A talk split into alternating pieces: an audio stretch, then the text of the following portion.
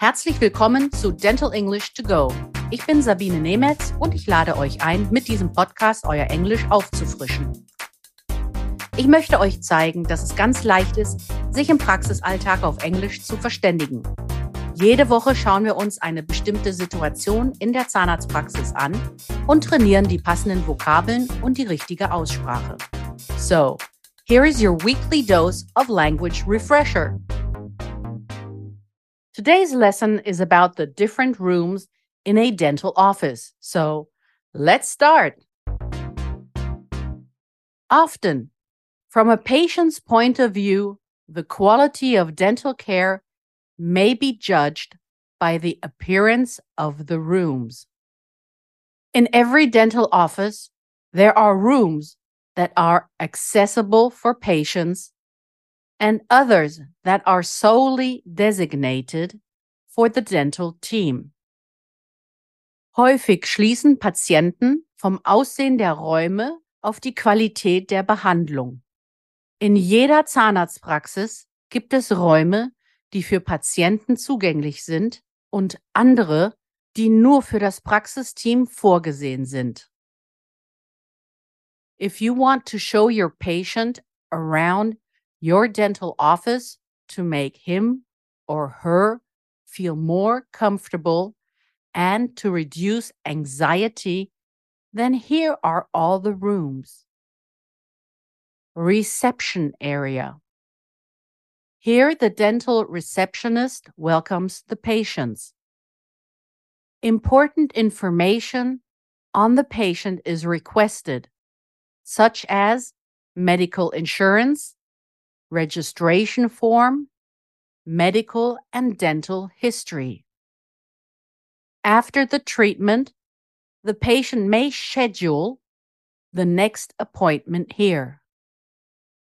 Something you can say, please fill in the registration form. Waiting area. In this room, the patient has time to relax before consultation or treatment.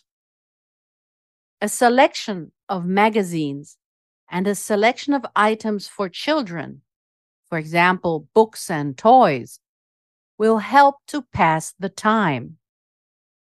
Something you can say. Please take a seat in our reception room. Dr. Eder will pick you up in a few minutes administrative area. This room is a secured area for patient records and financial matters. The management or business aspects of the dental practice are run here. Something you can say. Due to privacy policy and data protection regulations, we take additional security measures to secure this room. Werbung für News Junkies und Neugierige, Fortbildungswillige und Wissenshungrige, Einkaufschampions und Schnäppchenjäger gibt's die Quintessenz Newsletter. Bleiben Sie mit uns auf dem neuesten Stand in Zahnmedizin und Zahntechnik für Praxis und Labor. Jetzt anmelden. Unverbindlich kostenlos, jederzeit kündbar. Consultation room. In this room, the dentist talks to the patient and informs him or her on possible treatment options.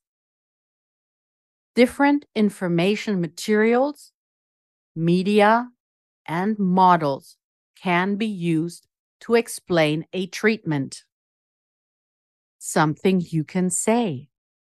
Do you have any further questions to the projected treatment? Treatment rooms. Here, the dentist checks and treats the patient. In this room, you will find a dental chair, dental cart, dental light, and dental microscope everything needed to provide quality dental treatment. Something you can say. Please take a seat on the dental chair. On the right is a spittoon to rinse your mouth. I'll move the chair in an upright position now.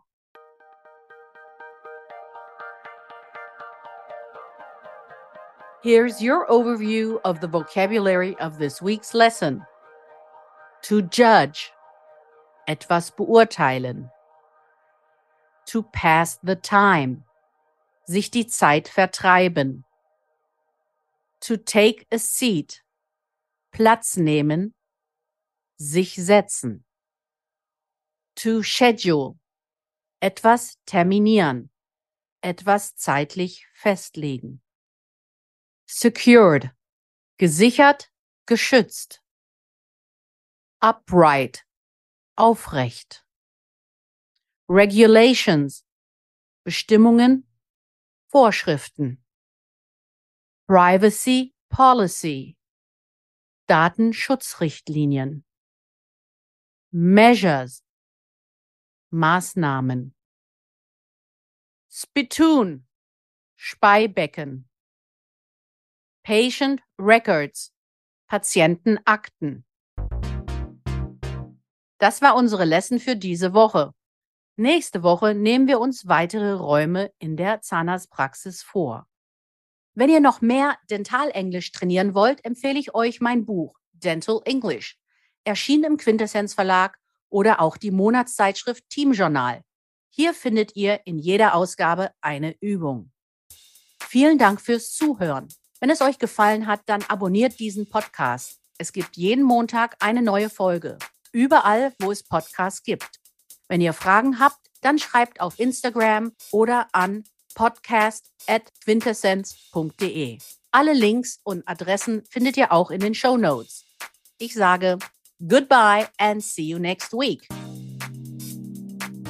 Das war Dental English to Go mit Sabine Nemetz, der Englisch-Podcast für den Praxisalltag ein Quintessence Podcast.